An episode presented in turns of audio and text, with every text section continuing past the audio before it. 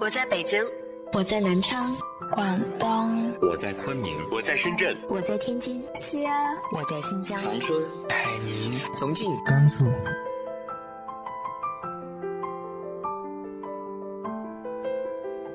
这里是 FM 幺八零八四，昨天的你的现在的未来，我是主播背着吉他的蝙蝠女侠。无论你在哪儿，这里都有我的温暖等你。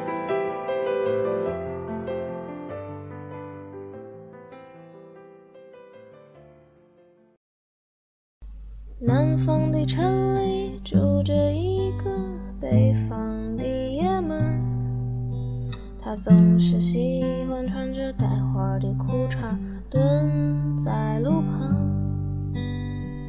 他的钱不多，但笑起来是那么猥琐放荡。今天是二零一五年五月二十二号，来自于二凡的邮件。女侠姐姐你好。听节目的时间不长不短，从偶尔对节目的收听，到像追剧一样追寻着女侠的声音，再到把女侠之前的节目翻出来听，关注女侠的微博，找到女侠的贴吧，现在可以说是一名真正的小蝙蝠了。感谢女侠声音近一年的陪伴，让我在炎热的夏天不感到烦躁，在萧瑟的秋天没发觉凄凉，在寒冷的冬天不觉得孤寂，在最美的四月天遇到了那个女孩。希望女侠能把节目长久办下去，就像女侠和老李一样，一直走在一条叫永远的道路上。想为那个距离我两千公里以外的女孩点一首花粥的《北方爷们儿》。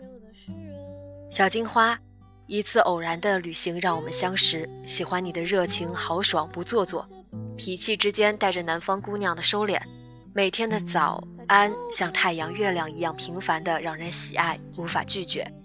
我不知该怎么形容对你的感觉，我怕形容。引用徐志摩的一段话，就是：“我怕，我怕描坏了他，我怕说过分了恼了他，我怕说的太谨慎辜负了他。”我现在写这个也是这样的心理。今天你做了五个小时的试题，问我明天考试会不会死，我说不会。你还没有和我回北方，怎么会死？明天考试加油，初级不过以后怎么管钱？这首《北方爷们儿》就是我离开时最好的描述。五十天以后我们会再见，两年以后我们会不别。龙城春城，听你的。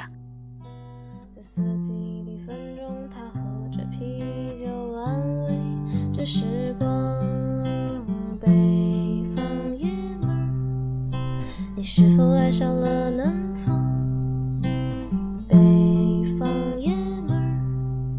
南？说今天你就要带他回到家乡，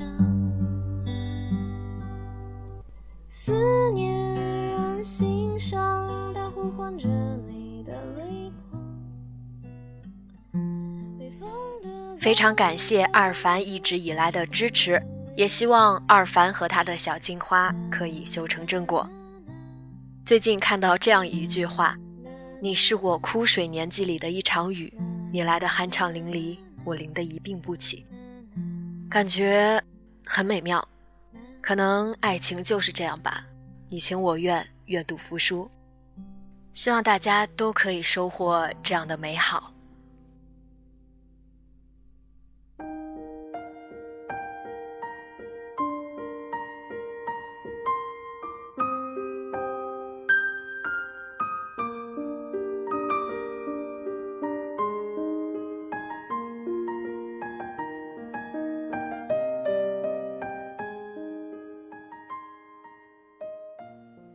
今天要给大家带来的文章来自于晨晨的《时光若客》。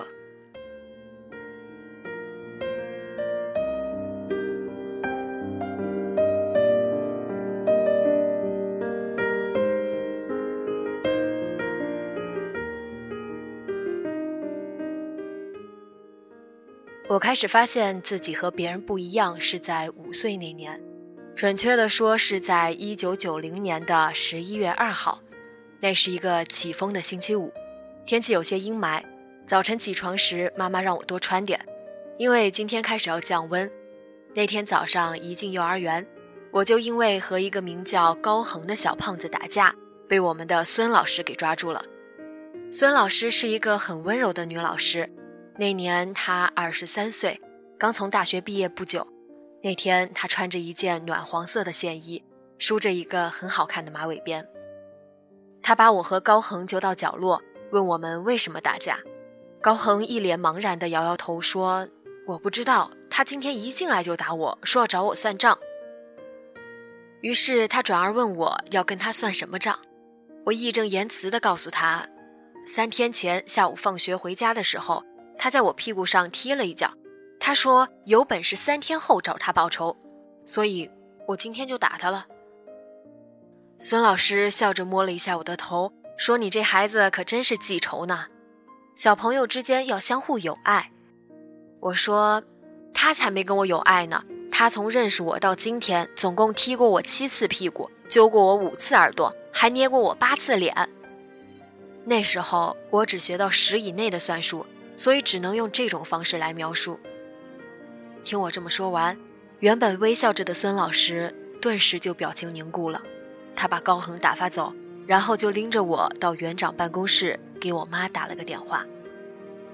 后来事情的发展就没有什么悬念了。他们惊奇地发现我是一个不正常的孩子，我能清晰地记得从自己记事开始的每一件事的每一个细节，细致到每天的每一顿饭吃的是什么东西，电视播了什么节目、什么新闻，天气是好是坏，是刮风还是下雨。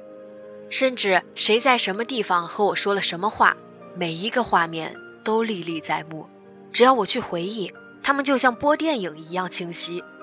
而且，除了睡觉的时间外，没有任何的空白之处。而我也从那一刻才开始明白，原来人是种会遗忘的动物。他们会把眼前这如此清晰、真实而不停流动着的画面。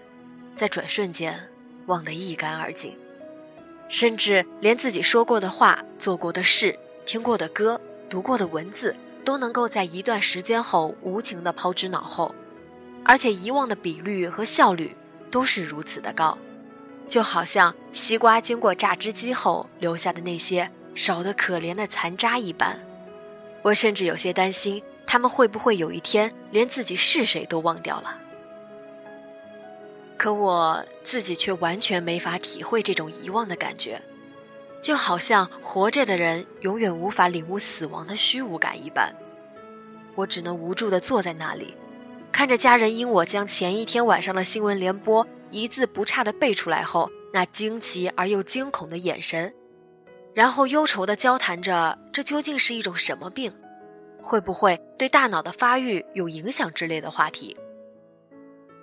然而，成人的世界终归是功利的。当我在邻居面前把《三字经》《弟子规》像倒豆子一样倒背如流的时候，我看到了父母得意的眼神。尽管这只花了我总共不到一个小时的时间而已，而他们打电话的时候，也只要喊一声“七大舅”或者“八大姑”，我就能把号码完完整整的报出来，比查电话本要方便快捷多了。甚至连我奶奶也会问我缝衣针放哪儿了，昨天午饭吃的是什么，早晨我说要去谁家串门来着之类的话题。从此之后，他们再也没有讨论过我脑子的结构，只夸我是个聪明的孩子。不过，其实我并不是个聪明的孩子，只是我的头脑像影印机那般清晰而高效，又像电脑一样冰冷。而精确。很多年后，当我以全省第一名的成绩考入一所全国知名的大学后，我才知道，原来我的病叫超忆症。得这种病的患者，记忆力会异于常人，能够记得生活中的每一个细节，且过目不忘。这就是我之所以能够毫不费力地考入名牌大学的原因。我从小学开始就基本没有认真学过什么。只要是我看过的书、上过的课、做过的题，到考试时就能像放电影一般在脑海里回放，简直就像作弊一样。由于我的逻辑思维能力并没有那么出众，只是单纯记得原有的题目而已，所以我的理科一直都不好。但自从我报了文科，我的高中生活便再也没有学习二字了。历史、地理、政治三年所有的课本，我一周就全看完了。从此以后，大小考试都和开卷考无异。需要引用书上的论点时，我的答案从来都是一字不差，连标点符号都一模一样。据我所知，全世界得这个病的也就那么几个，而能够病到我这个程度的，估计应该不会有第二个了。从小到大，我都过得很开心，因为父母从来没有担心过我的学习，而我也因为我的特殊能力交到了很多朋友。我会跟他们讲各种各样的笑话，说千奇百怪的故事，甚至可以告诉他们在某年某月某一天，他们穿什么衣服，在什么地方说了一句什么话，而他们也会听得津津有味，瞪大眼睛，如痴如醉般出神地望着我，就好像在听别人的故事一般。也就是在这样的时刻，我开始羡慕他们，羡慕他们眼神里流露出的那种东西。我从来无法理解他们对于回忆的眷恋，他们总会很怀旧的拿起一个多年前的明信片，围在一起回味一张泛黄的旧照片，甚至看一部很久之前看过的电影。这些东西对我来说都是没有任何意义的，毕竟在我的脑海里，它们清晰到触手可及，明信片上的每一个字我都能默写下来。照片上发生的事情，我一眼就知道是哪一天的哪个时刻；而旧电影的每一个剧情、每一句台词，我都能躺在床上闭上眼睛，完整的放映一遍。这是一种痛苦的羡慕之情，甚至渐渐演变成了一种嫉妒。我感觉自己是一个没有回忆的人，只因为我的脑海里满满都是所谓的回忆。我开始变得郁郁寡欢，也不再愿意与人接触。在大学里，我开始翘课，躲在宿舍里打一天游戏，或是在图书馆看一下午书，甚至仅仅只是坐在湖边发呆，什么也不去想。因为这些都是除了睡觉之外减少回忆的最有效的方式。只要我不去创造回忆，那我就不会有回忆了吧？我默默地想着。看着湛蓝的天空中云卷云舒，看着树叶从树上掉落到草地上，再滚落到林荫小道上，看着年轻的人们匆匆的脚步，以及随着时光流逝的青春。直到有一天，我遇到了一个名叫如冰的姑娘，那是二零零六年九月十四日，她穿着一袭碎花连衣裙走到我的身旁。问我是不是那个什么事情都知道的人，我笑着对他说：“我并不是什么都知道，我只是什么都记得。”然后他就跟我聊了起来，上知天文，下知地理。我发现他其实懂得并不比我少，而且我仅仅只是记得发生过什么而已，他却能对发生过的事情有着自己的看法。你虽然什么都记得，可是记得。本身又有什么用呢？发生过的事情终归是发生了，你又不能改变什么。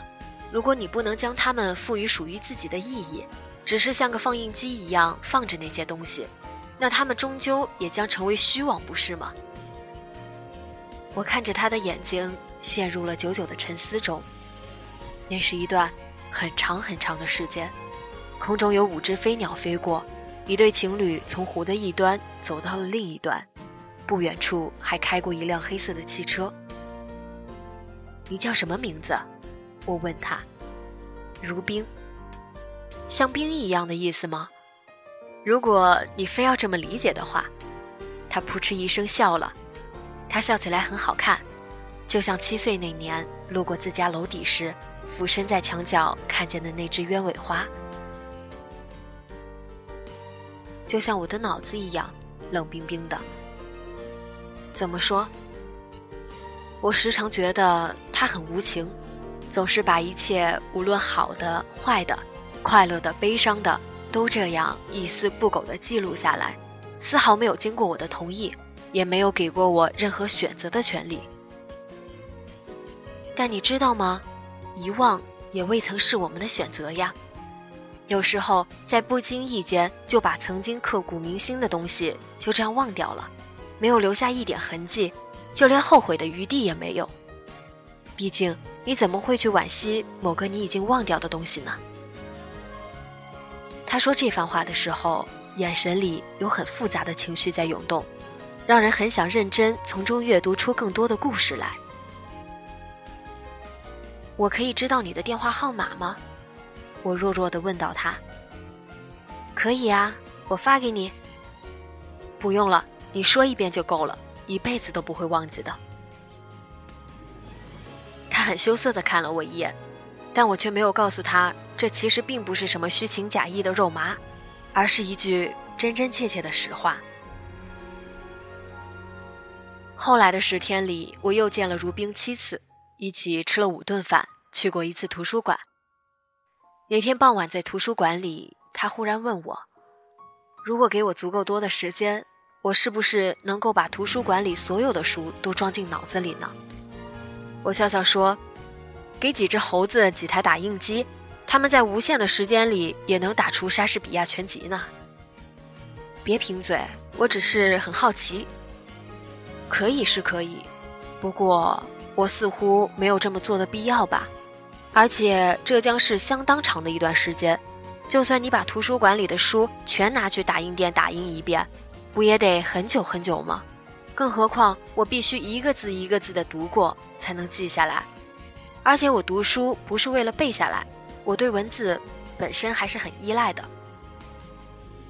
所以其实你是一台有感情的机器，并不像你形容的那么冷冰冰。他笑道：“嗯，我不知道。有时候我觉得我在感情上的确很迟钝，或许思维的速度太快了，在情感上反而变得笨拙起来。上天是很公平的吧？我终归不是个善于表达自己的人。你喜欢过女生吗？没有，从来没有，从来没有。我的记忆力太好了。”我觉得，如果我喜欢上谁，也许，所以你只是害怕，害怕，害怕什么？就像有的人永远不会养宠物一样，大多数宠物的生命必然比主人要短，这注定了未来将要有一场生离死别。有的人觉得自己既然承受不了这种既定的悲伤，索性选择永远不养宠物。这听起来似乎有那么点道理，但是谈恋爱这种事情用养宠物来打比方，似乎有点奇怪。我笑着摇了摇头道：“那天晚上从图书馆出来后，我们在操场上坐了一整夜。南方的九月依然燥热，但夜晚的微风总能消散许多白天积累的烦闷与不安。我还有个问题。”你有想过未来自己要做什么吗？我觉得你很有成为画家或者音乐家的潜质，只要你看过的画或者乐谱，马上都能牢牢记在脑子里，不是吗？如冰忽然转过头来问我的：“有种东西叫做天赋，就拿画画来说，有的人即使看着画临摹，不也画得很差劲吗？弹琴这种东西更是需要情感和技巧啦。”光记得谱子有什么用？所以看来还真是没什么用啊！真替你的未来感到担心呢。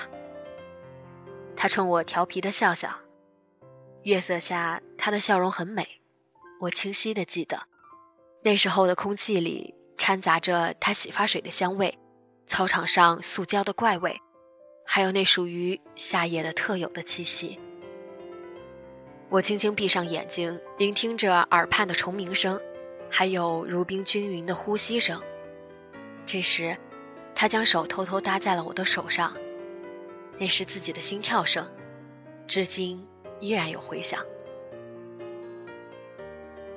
我和如冰在一起总共不过一年零七个月十八天，那是一段刻骨铭心的日子。尽管我似乎并没有什么资格这么说。毕竟，所有的日子在我的脑海里都是如此的平等，但每当闭上眼睛回想起那些日子，我却又真切地感到他们是如此的特别。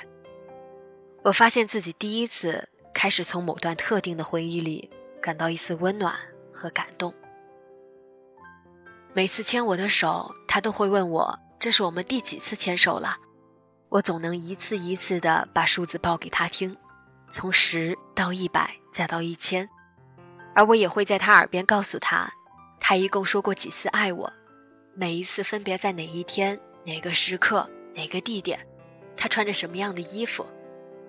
我们之间从来都不需要什么承诺，他也从来不要我给他承诺，因为他知道我都记得，而且一辈子也忘不了。我们之间也会有闹矛盾的时候，比如我翻他的旧账，说他在几时曾经无理取闹过，或者否认他翻我的旧账，反驳他某天我其实应该是怎么怎么样的，这些都让他出奇的愤怒。尽管他知道我不是有意要记他的不好，不过无论怎么生气，事后他总能原谅我，从不会跟我大吵大闹。毕竟他知道，对我而言，事情无论好坏都是会深深刻在脑海里的。他不想等到几十年后我再把这事儿提起来。但很遗憾的是，他最终还是没能等到几十年后的那一天。他最终选择了离开我。原因是他无法接受一个我这样的人，我会给他太大的压力。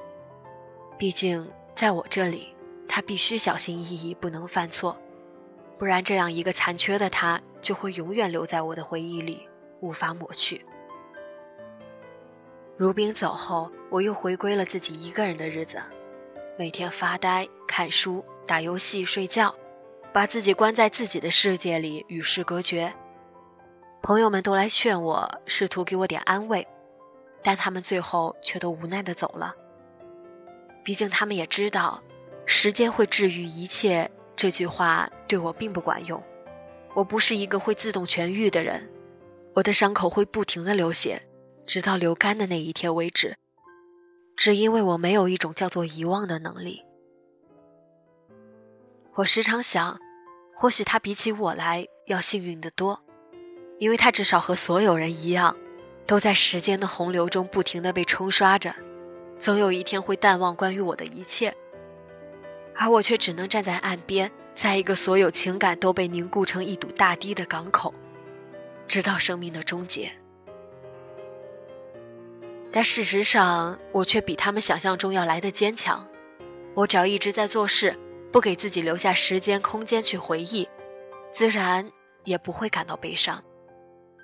于是我开始尝试着写文章，把自己二十年的记忆改编成小说，有如此清晰的回忆，加上自己曾经看过那么多书，这是一个并不困难的过程。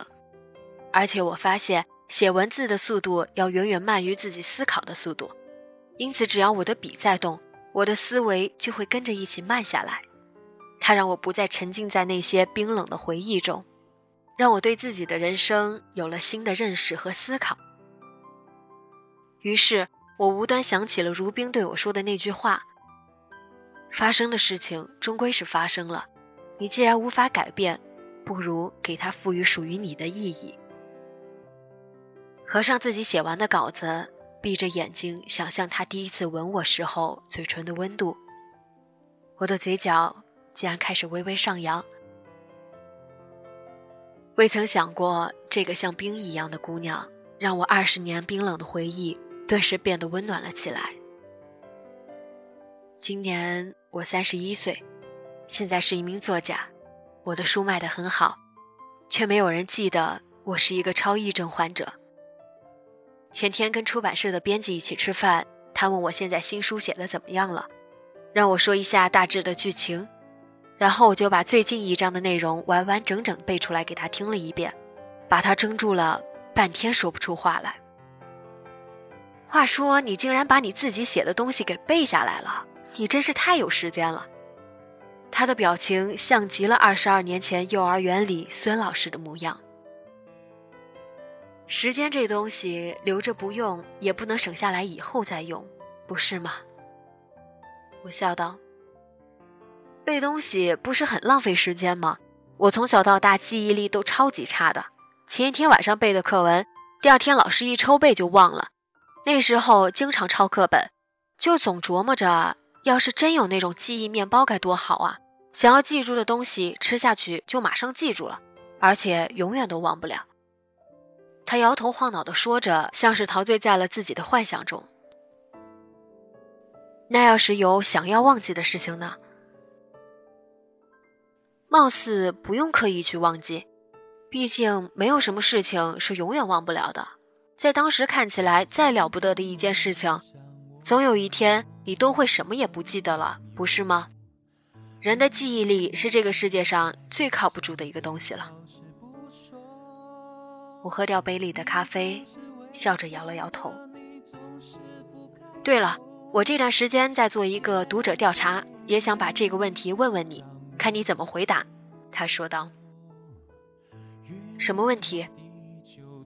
如果有一个机会让你询问死神自己死亡的具体时间，你会不会去问他？”当然问了，为什么不问？我很干脆地回答道：“那你知道了以后呢？要做什么？”他似乎觉得很惊讶。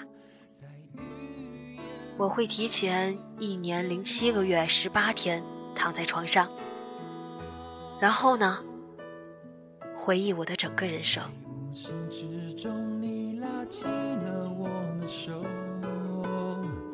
我怎么感觉整个黑夜在震动？耳朵里我听到了心跳的节奏，星星在闪烁。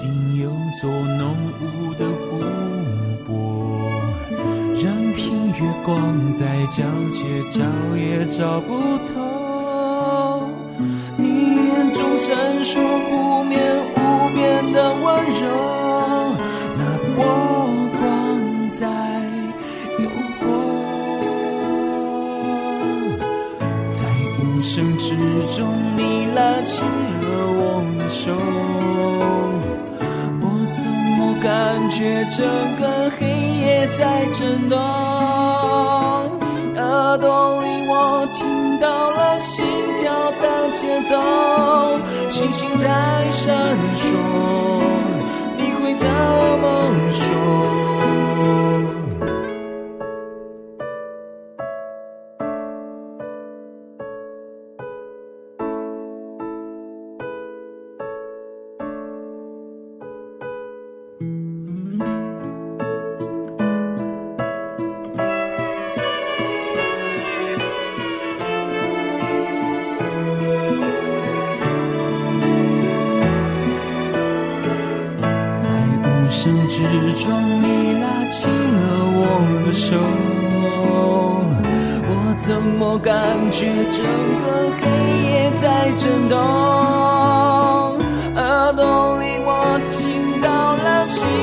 的节奏，星星在闪烁，